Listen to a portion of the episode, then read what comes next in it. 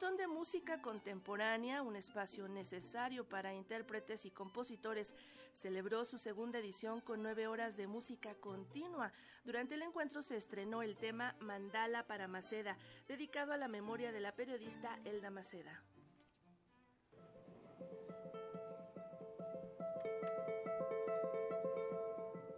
Medio del bullicio que caracteriza la Ciudad de México, se realizó en el Exteresa Arte Actual el segundo maratón de música contemporánea, un espacio que reunió a lo largo de nueve horas continuas a más de 100 intérpretes de música electrónica, experimental, minimalismo, improvisación libre, arte sonoro y conceptual. Lucina Jiménez, directora del Instituto Nacional de Bellas Artes y Literatura, destacó la necesidad del maratón, un espacio comprometido con la música contemporánea y sus diversas expresiones este segundo maratón de música contemporánea.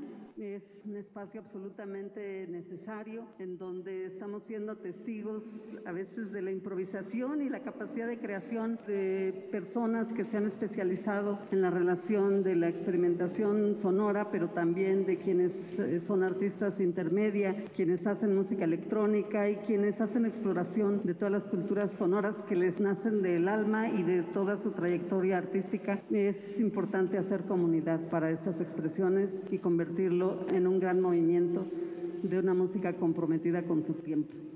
Entre los compositores que se dieron cita figura el artista Eduardo Soto Millán, quien estrenó en guitarra y eléctrica el tema Mandala para Maceda, dedicado a la periodista Elda Maceda, figura fundamental en la historia del periodismo cultural que falleció en agosto de 2021. A través de la pieza musical, que fue interpretada por el guitarrista Juan Carlos Laguna, se pudo percibir la generosidad, la alegría y la calidad humana de una apasionada por la cultura que dio cobijo a numerosas generaciones de periodistas. El creador del tema, Eduardo Soto Millán, comentó que la pieza logró mostrar un poco de la esencia de Elda Maceda. No es que intentara con esta pieza reflejar a Elda o lo que vivimos con Elda, lo que sentimos con Elda. Sí es un pedacito de, de Elda, pero al mismo tiempo es un pedacito de quienes convivimos. Es una obra pues orgánica, inmediata, que apuesta a eso, a lo expresivo, a la inmediatez. La pieza a la memoria de Elda Maceda está también escrita para Juan Carlos Laguna,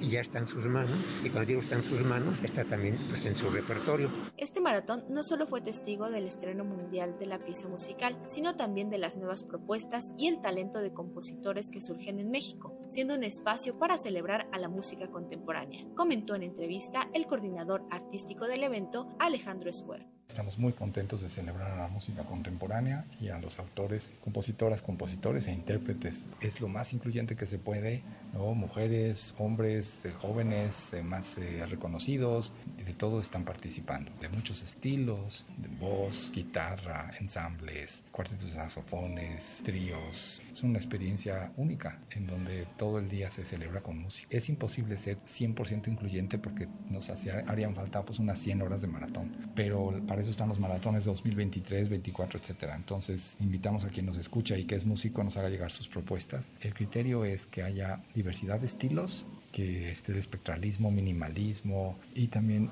alta calidad de interpretación de mujeres y hombres jóvenes y adultos, pues, ¿no? O sea, gente más reconocida y nuevos solistas.